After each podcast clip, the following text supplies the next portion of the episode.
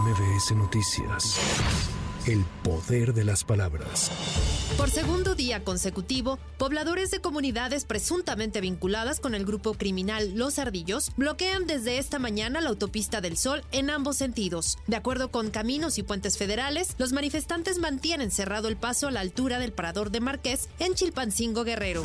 Durante la conferencia mañanera, la secretaria de Seguridad Rosa Isela Rodríguez dio a conocer que estas movilizaciones están ligadas a la detención de dos integrantes de Los Ardillos y aseveró que se trabaja en conjunto con el gobierno de Guerrero para liberar a los servidores públicos retenidos este lunes. Los manifestantes se movilizaron para exigir la liberación de estas dos personas pertenecientes a una organización delictiva conocida como Los Ardillos señalada también por la Comisión de diversos delitos del Fuero Común y Federal. Los dirigentes detenidos son mostrados a continuación en esta en este árbol delincuencial que ya tiene muchos años operando en la región. Se inició una investigación, gracias, sobre los hechos el día de ayer y se dio la instrucción de no caer en provocaciones. Desde Palacio Nacional, el presidente Andrés Manuel López Obrador hizo un llamado a los pobladores de Chilpancingo para que no se dejen manipular por quienes dirigen estas protestas y que no se expongan. Yo quiero hacer un llamado a la gente de esta región de Guerrero, de Chilpancingo, de Chilapa, de estas comunidades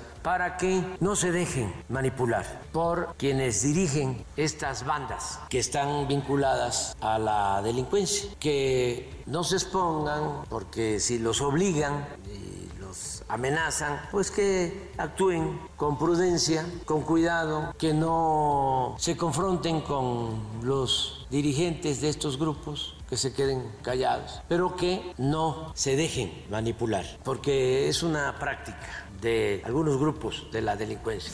Cuestionado sobre la colocación de espectaculares por parte de los aspirantes a coordinar la defensa de la 4T, López Obrador dijo que ojalá no hagan lo mismo que llevan a cabo los conservadores para promocionarse. Que ojalá y no lo hagan, ojalá y no lo hagan, que no hagan lo mismo que llevan a cabo los conservadores, que no hagan lo mismo que está haciendo Claudia X González, que no actúen igual. ¿Cree que están actuando igual al contratar cientos de espectaculares? No sé si los estén contratando, pero si lo están haciendo, yo creo que no estarían actuando correctamente.